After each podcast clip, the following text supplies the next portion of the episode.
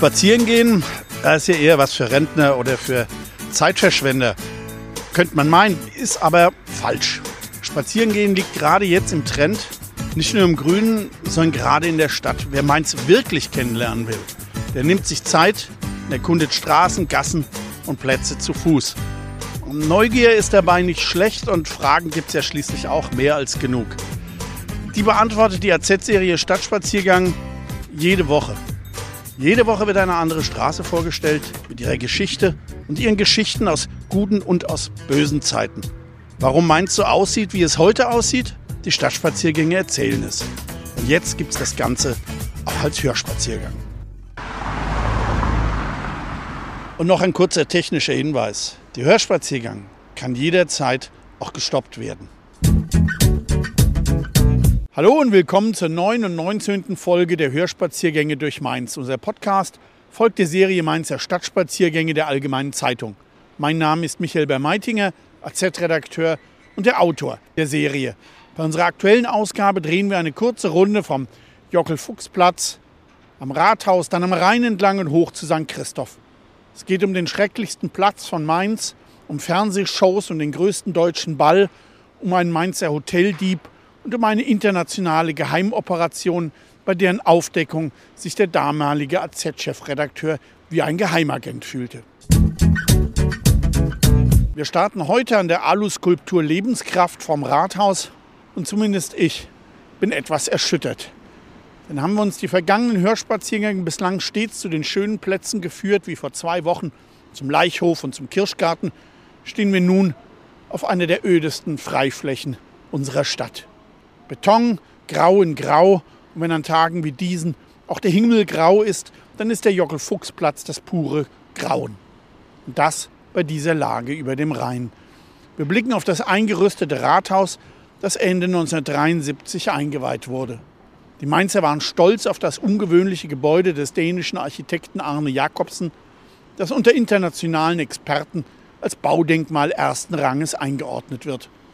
Das muss man akzeptieren, auch wenn der Bau nicht für jeden im landläufigen Sinne schön ist. Das Problem ist aber nicht die Schönheit, sondern der Zustand, ein Schicksal, das das Gebäude mit vielen anderen jener Ära teilt. Denn deren Haltbarkeit ließ ebenso zu wünschen übrig wie die Erhaltung des Bauwerks durch den Eigentümer. Das Rathaus ist ein Sanierungsfall, bis dahin, dass die Platten aus Marmor abgenommen werden müssen, weil sie in Brocken runterkommen. Sie werden auch nach der Sanierung nicht wieder angebracht, weil der Steinbruch in Norwegen schon lange dicht ist. Stattdessen gibt es bedruckte Platten, die allerdings dem Marmor ganz erstaunlich nahe kommen. Hätte man sich für roten Sandstein entschieden, der Anfang der 70er auch zur Debatte stand, hätte man das Problem heute nicht. Allerdings möchte ich mir das Rathaus besser nicht in Sandsteinrot vorstellen. Die Kosten von über 100 Millionen Euro haben im notorisch verschuldeten Mainz zu wüsten Debatten geführt, in denen der ein oder andere Bilderstürmer meinte, dass man das Rathaus doch einfach ganz abreißen sollte. Aber nicht nur, dass dank Denkmalschutz dies nicht geht, muss man immer gleich nach Abriss schreien, nur weil man das Gebäude nicht versteht oder weil es einem schlicht nicht gefällt. Aber seit dem Biontech-Steuergeld ist die Debatte um die Kosten etwas ruhiger geworden und 2027 soll das Rathaus dann endlich fertig sein. Wir sehen Beton, Beton, Beton und wenig vom Rhein, aber das soll sich ändern. Statt des engen Treppenaufgangs, zu dem wir gleich kommen, soll eine große Freitreppe den Platz zum Rhein öffnen. Der Denkmalschutz ist dagegen, aber ich denke, das wird sich finden. Wir gehen jetzt Richtung Rhein, die Treppe hinunter und zum Anleger gegenüber, wo wir kurz halten. Auf dem Weg zur Treppe könnte auch ein kurzer Stopp an der Fotowand rechts am Bauzaun lohnend sein die die Geschichte des Rathauses von der Planung bis zur Eröffnung erzählt. Der Blick von hier oben zum Rhein ist aktuell und noch eine Zeit lang nicht schön, denn er ist durch riesige Container der Baufirmen verstellt. Aber das ist nicht zu vermeiden, so wenig wie vor der Rheingoldhalle. Wo heute das Rathausensemble steht, lagen einst Bahnhofsgleise, denn bis 1884 führte die Eisenbahn in Mainz noch hier am Rhein entlang. Danach entstand südlich von uns das lauteren Viertel mit dem Fischtorplatz und hier, hier lag der Halleplatz. Ein ziemlich großer Festplatz, auf dem Fastnachts- und Herbstmesse stattfanden, Ausstellungen oder auch Zirkusgastspiele. Am 1. April 1933 wurde der Halleplatz in Adolf-Hitler-Platz umbenannt und bald darauf fand hier die Ausstellung Hausherd Technik statt, die sich als erste judenfreie Präsentation rühmte. Trotzdem kommen 85.000 Besucher. Die Nazis veranstalteten hier ihre Fackelaufmärsche und am 23. Juni 1933 zelebrierten Mainzer Studenten hier eine Bücherverbrennung. Doch zwölf Jahre später kehrte das Feuer zurück. Am 27. Februar 1945. Da war der Halleplatz von Brandbomben übersät, während im Hintergrund die ganze Stadt brannte. Schon im September 1946 fand hier der erste Nachkriegsweinmarkt statt, der dann 1966 in den Stadt- und Volkspark zog. Im Zuge der Neubauten von Rheingoldhalle und Rathaus wurde der Platz dann preisgegeben und so ist die Innenstadt durch das Parkhaus unterm Jockel-Fuchs-Platz vom Rhein abgeriegelt.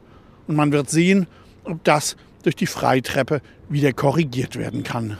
Wir sind jetzt am Ufer und haben dabei kniehohe, oben gerundete Mäuerchen passiert. Man sieht es ihnen nicht an, aber sie dienen dem Hochwasserschutz.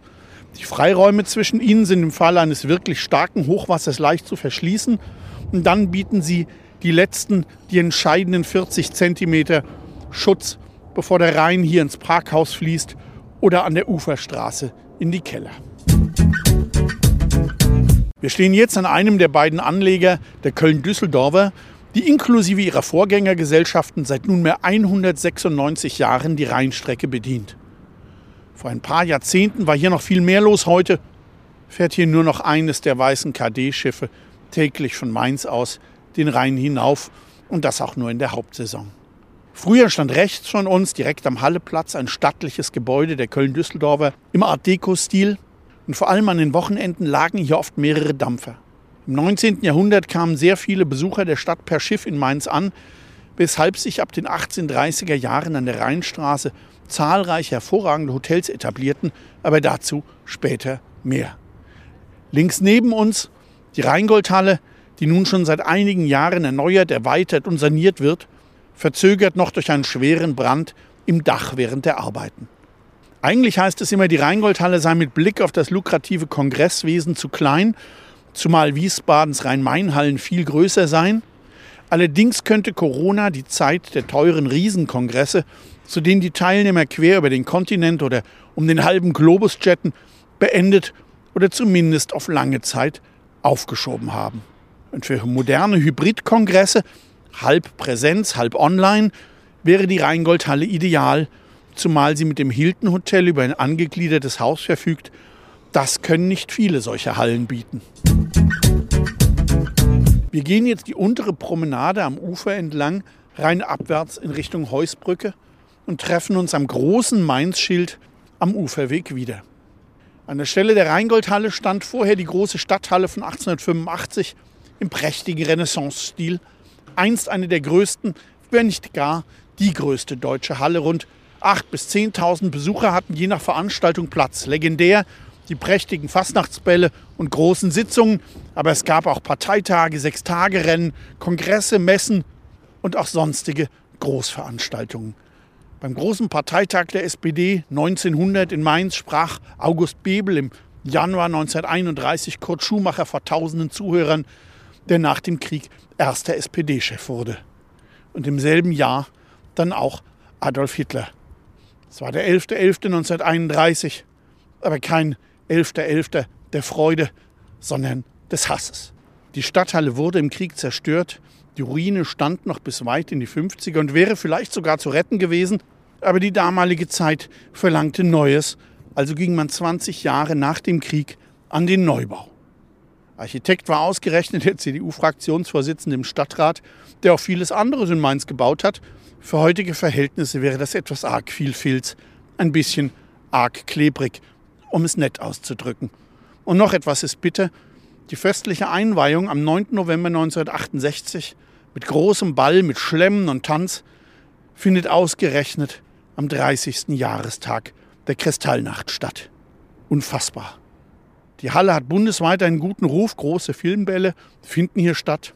Bundesparteitage, TV-Shows mit den Größten des Fernsehens bis hin zu Wetten das. Und dann der legendäre Ball des Sports mit Weltmeistern, Olympiasiegern, Showgrößen, Wirtschaftskapitänen, dem Kanzler, dem Bundespräsident.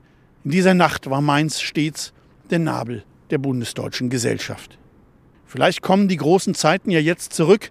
Sehr schön ist, dass sich die Halle nun zum Rhein hin öffnet, unter anderem mit einer großen neuen Treppe. Wir stehen jetzt am großen Mainz-Schild und genießen ein bisschen den Blick über den mächtigen Strom, Blick auf die filigrane Heusbrücke, rüber zur Reduit nach Kastell und runter bis zur Südbrücke. Hinter uns, auf einem Vorbau der alten Stadthalle, gab es einst ein großes, wunderbares Terrassencafé mit herrlichem Ausblick auf den Rhein, auf die Dampfer und die vorbeiziehenden Schleppzüge mit ihren großen Räderbooten, die so hießen, weil sie an den Seiten große Schaufelräder hatten. Ja, es war schon viel Betrieb am Rhein, doch das ist nun schon lange her. Das abweisende Rathausplateau, die Rheingoldhalle, ohne Anbindung zur Promenade, ebenso das Hilton, kein Grund zum Verweilen. Auch das soll sich in den nächsten Jahren ändern. Das Rheinufer soll aufgewertet werden, zunächst aber nur nördlich der Heusbrücke. Wir gehen jetzt weiter zum Pegel Mainz. Das ist der kleine Turm am Rheinufer und bleiben dort stehen. Weil dort aber gerade gebaut wird, führt uns gleich eine kleine Treppe hoch zur oberen Promenade und wir gehen dort zu dem kleinen Turm.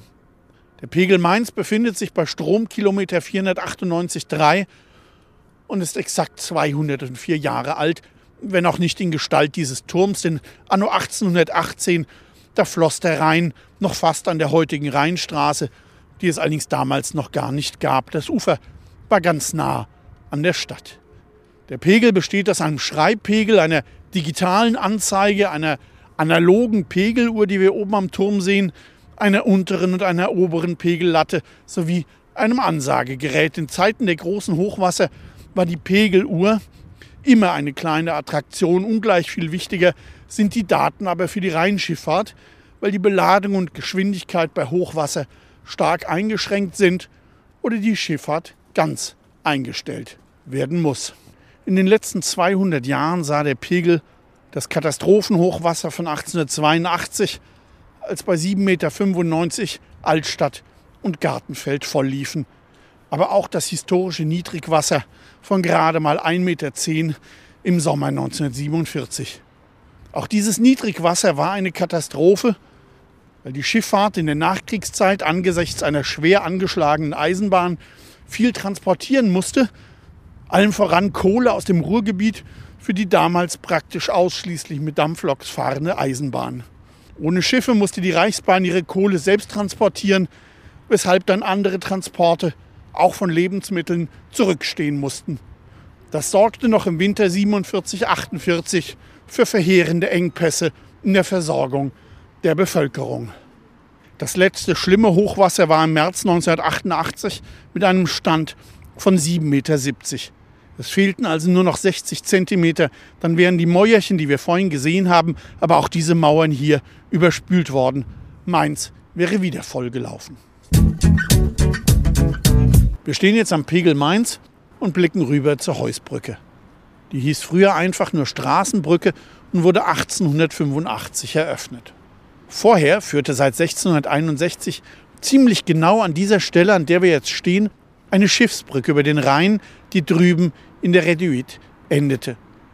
Bei einer solchen Schiffsbrücke liegt die Fahrbahn auf vielen kleinen Booten oder Pontons, aber diese Bauart wurde dann immer problematischer. Denn wollte ein Schiff passieren, musste das Mittelteil extra ausgefahren werden und bei Hochwasser und Eisgang musste sie gleich für mehrere Tage zurück ans Ufer genommen werden. Nach dem Bau der Straßenbrücke konnte die alte Schiffsbrücke aber noch für 45.000 Mark nach Köln-Mülheim verkauft werden, wo sie noch bis 1927 in Betrieb war. Wenn wir uns nun rumdrehen mit Blick zur Rheinstraße, sehen wir eines der alten Tore der Rheinuferbefestigung, das Brückentor. Erst 1880 mit der Aufschüttung des Rheinufers hier gebaut, verlor es bald seine Funktion. Von den drei Mauerscheiben, die es einst hatte, sind nur noch die beiden äußeren erhalten. Dazwischen findet sich heute der Zyklus der Kurfürsten. Die Originale dieses Zyklus aus dem 14. Jahrhundert schmückten einst die Zinnen des alten Kaufhauses auf dem Brand und wurden nach dessen Abbruch aufbewahrt. Die Originale befinden sich im Landesmuseum. Diese Nachbildungen hier wurden Anfang der 70er Jahre angefertigt. Wir gehen jetzt zum Hilton an der Rheinstraße, gehen dort die Rampe hoch zum Haupteingang und bleiben dort auf dem Rondell stehen. Nach dem Krieg sind bis auf das Zentralhotel am Bahnhof alle Hotels in Mainz zerstört. Was aufgebaut wird, ist Mittelklasse, vielleicht auch gehobene Mittelklasse, aber es fehlt ein internationales Haus.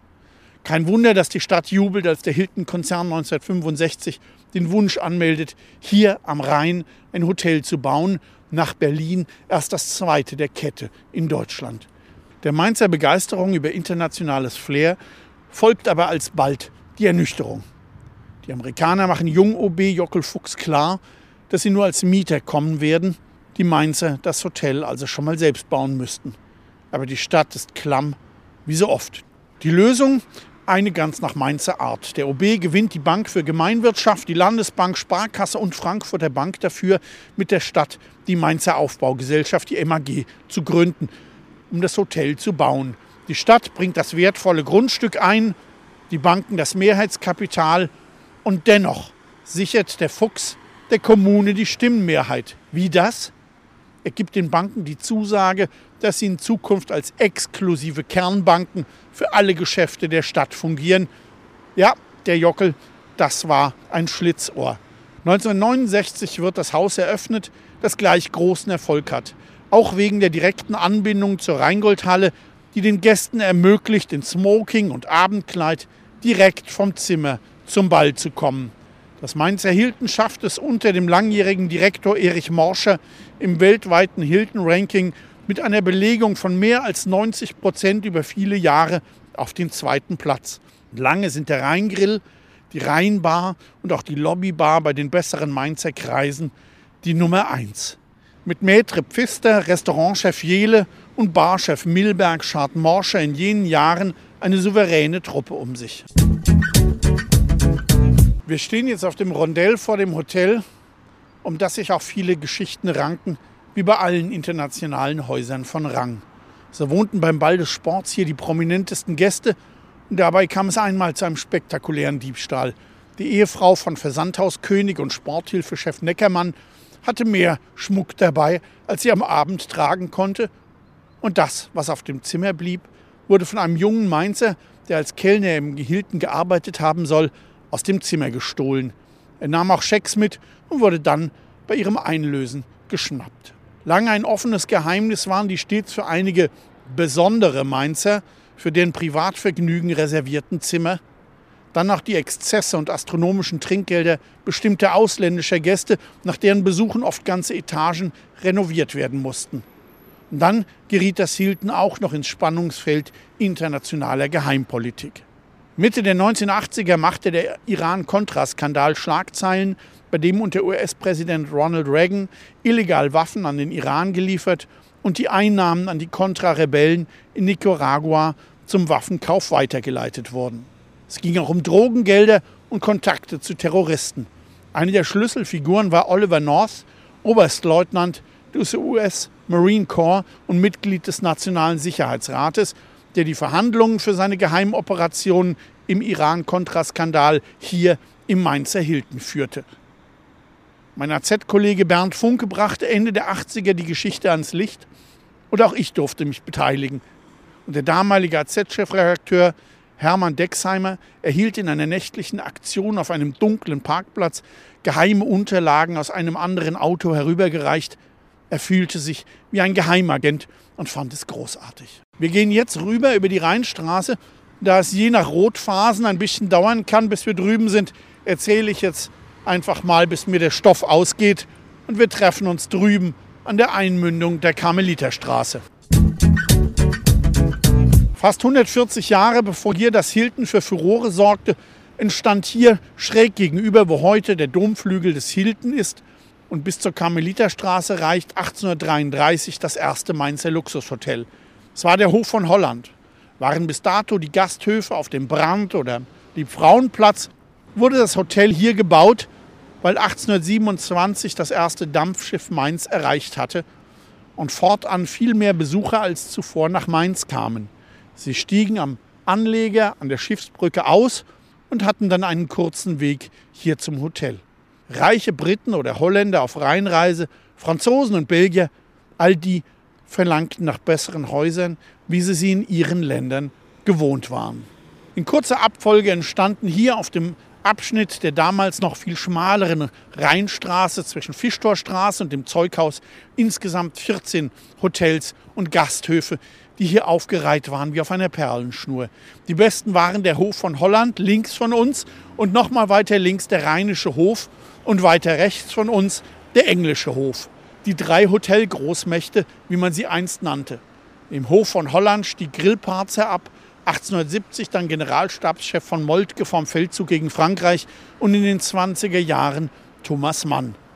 Der Rotary Club Mainz wurde vor 90 Jahren hier gegründet und der MCV hatte während der Kampagne hier stets sein Standquartier. 1938 zum 100-jährigen Bestehen des MCV wurde der Hof von Holland zum Schloss des Prinzenpaars. Eine größere Prachtentfaltung hat die Fastnacht nie wieder gesehen. Wir gehen jetzt am Karmeliterkloster vorbei, die Karmeliterstraße hoch. Links mündet die Löhrstraße ein, die einst auch nach rechts weiterführte bis zum Zeughaus. Danach kommt hier auf der linken Seite noch ein kleines Gässchen. Das ist das einstige Einhorngässchen, von dem aber nur noch ein bisschen vom alten Straßenpflaster übrig ist. Rechts von uns eine gotische Basilika. Sie gehört zum Karmeliterkloster. Sie stammt aus dem 14. Jahrhundert. Sie hat eine äußerst abwechslungsreiche Geschichte, denn seit 1477 hielt hier die alte Universität bis zu ihrer Auflösung die Rektoratswahlen ab. Die Franzosen nutzten die Kirche als Militärmagazin. Dann wurde die Kirche zum Kaufhaus und anschließend zum Lager, unter anderem für Rosenmontagswagen. 1922 sollte sie abgerissen werden, doch dagegen gab es massive Bürgerproteste und ab 1924 kamen wieder die Karmeliter hierher. Linke Hand die Tanzschule Senser, wobei dies hier einst nur der sogenannte kleine Senser war. Der große Senser, der war früher oben rechts neben dem Karmeliterplatz an der Mitternachtsgasse 1. Dort nahm die Tanzschule in dem großen, historisierend aufgebauten Haus praktisch das gesamte Erdgeschoss und das riesige Kellergeschoss ein. Dort gab es einen großen Ballsaal, zwei weitere Diskotheken, Bars, Flanierflächen, Kellerkneipe. Unter der Woche fanden dort die Kurse statt und am Samstag und Sonntag war Senser Disco. Samstags von 18 bis 23 Uhr, sonntags von 17 bis 22 Uhr weil das Alter der Besucher so zwischen 14 und Anfang 20 lag. Zutritt zur Disco hatte nur, wer schon einmal einen Senser-Tanzkurs absolviert hatte. Und am Eingang saß Cornelia Vilius Senser, seit 2016 Landtagsabgeordnete und zeitweise Fraktionschefin der FDP, und hielt damals streng Wache, wer denn hineinkam. Sie war wirklich streng, aber irgendwann gelang es mir und meinen Kollegen, doch auch immer wieder ohne Ausweis reinzukommen, bis sie schließlich so gnädig war und wir auch ohne Tanzkurs nun ganz offiziell Zutritt zur Disco bekamen. Ein Privileg. Wir stehen jetzt oben am Karmeliterplatz. Der Platz wurde im Krieg komplett zerstört. Beim Sensergebäude ist nur das schöne Portal original, während die Ecke gegenüber gar nicht wieder aufgebaut wurde. Das Gebäude dort gegenüber mit der Madonna in der Hauswand der ehemalige Walderdorfer Hof ist ein Neubau, allerdings ein schöner im historisierenden Stil mit schönen geohrten Sandsteinfensterrahmen. Auch die Ecke gegenüber der Rasen vor St. Christoph war einst bebaut. Dort stand bis zu den Bombennächten der barocke Gasthof Mainzer Hof mit einer breiten, abgerundeten Ecke. Dahinter St. Christoph wurde auch im Krieg zerstört und ist seit 1962 Mahnmal der Stadt zur Erinnerung an Gewaltherrschaft und Krieg.